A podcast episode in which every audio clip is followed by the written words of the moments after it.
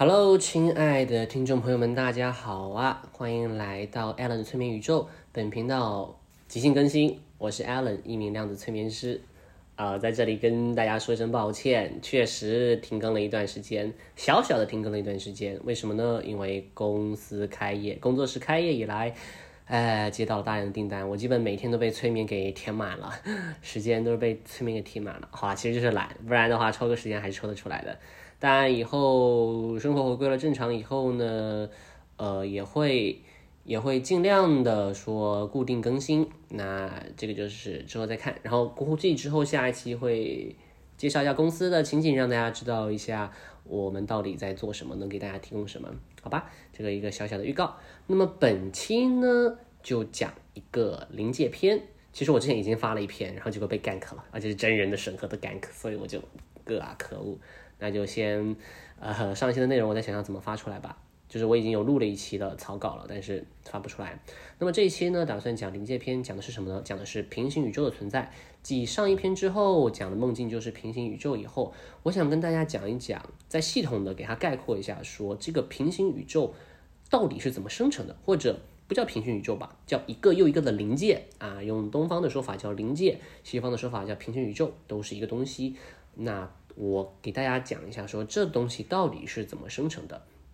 其实，在很早以前的播客里面就有讲过了，说每一个平行宇宙都来源于人们的呃起心动念。那我后面又催了更多的眠以后，也遇到了非常多的平行宇宙的事件以后，呃，而且链接了更高维的存在以后，我对于平行宇宙有了一个更加系统全面的认知。在这里的话，就统一给大家梳理一下，这是截至今日的所有的信息。就是平行宇宙呢，或者叫临界呢，来源于每一次人们的起心动念，而且不仅是人们的起心动念，它也同时来自于你起心动念生成的那个平行世界中的人们的起心动念。大家去理解一下，不是所有的平行宇宙都像是一个个小气泡链接到了我们这个平行宇宙啊，由我们这个平行宇宙起心动念生长增长出了这么多小气泡，不止。你观想出的，你起心动念生成的那些的平行宇宙，它们里面的人和事也会生成新的平行宇宙，那就像是一个毛毛虫的一节节的身体一样串了起来一样。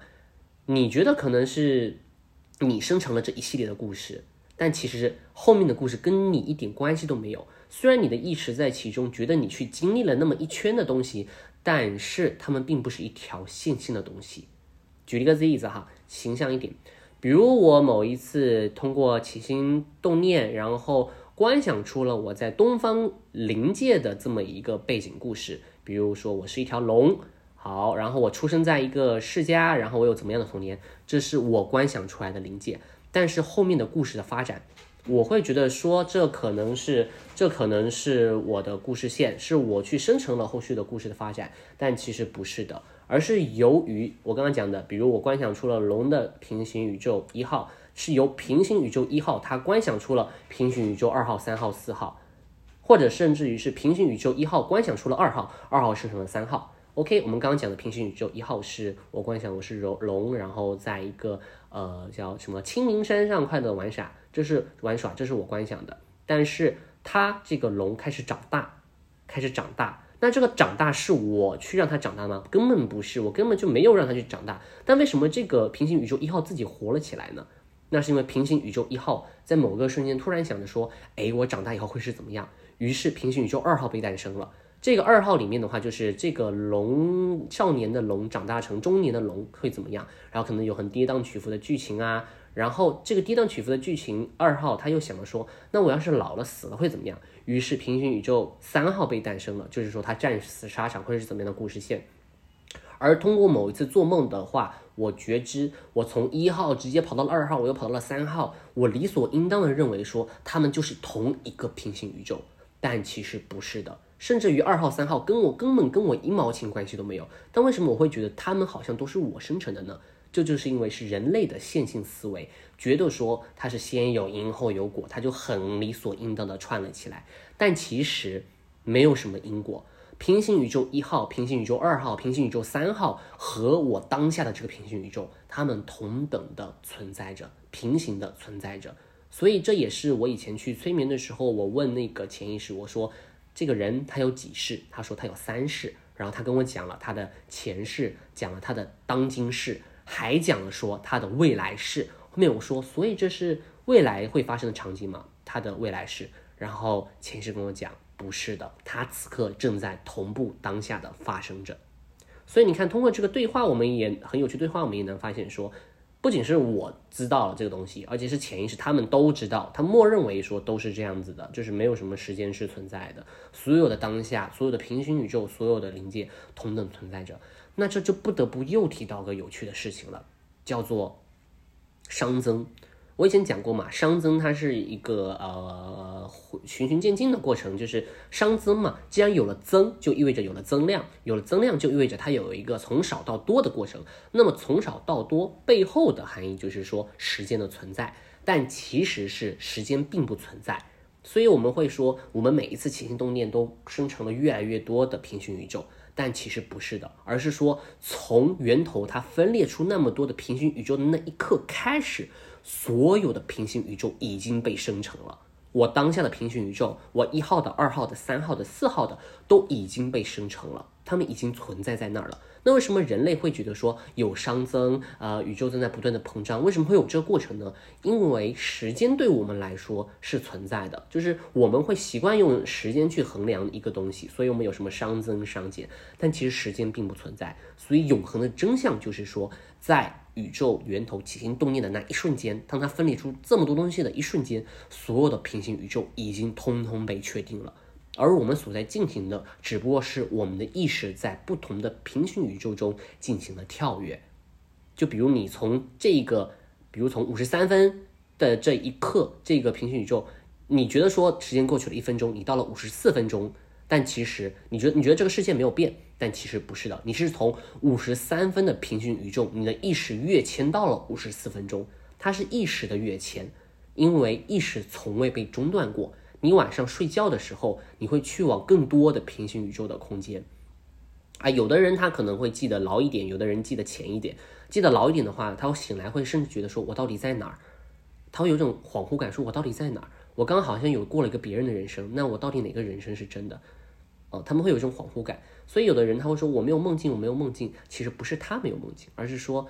他记不得了，他一定有梦境，因为意识从来没有间断过，只是他记不得了。那有人记得浅，他就会说，哎，我只记得几个片段。有的人觉察非常之深，他能记得所有梦中的情节，而且是未经小我修饰过的情节。小我的。小我的修饰就跟豆腐渣工程一样嘛，我以前讲过了，就是你感觉好像有个很离谱的剧情，但是在梦里你觉得很合理。为什么你在梦里会觉得很合理呢？因为它在梦里它就是合理的，只不过你醒来以后，你的小我为了保护你，用很多现实层面的、你的动看的动画的什么的给它串起来，串了这么一个故事，而且是七零八凑的，你觉得哎不合理。但在梦里的话，你经历的是一个完整的平行宇宙的一个意识的穿越。所以说，有的人他要是觉知更强一点，他甚至会。太入这个梦里的故事，别人的故事，那他醒来以后，他的体表会有反应。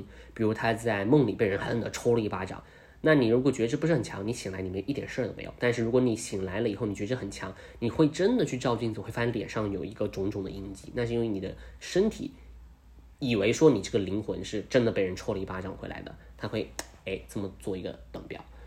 所以现在刚啊，所以刚刚讲的就是所有关于平行宇宙的事情了。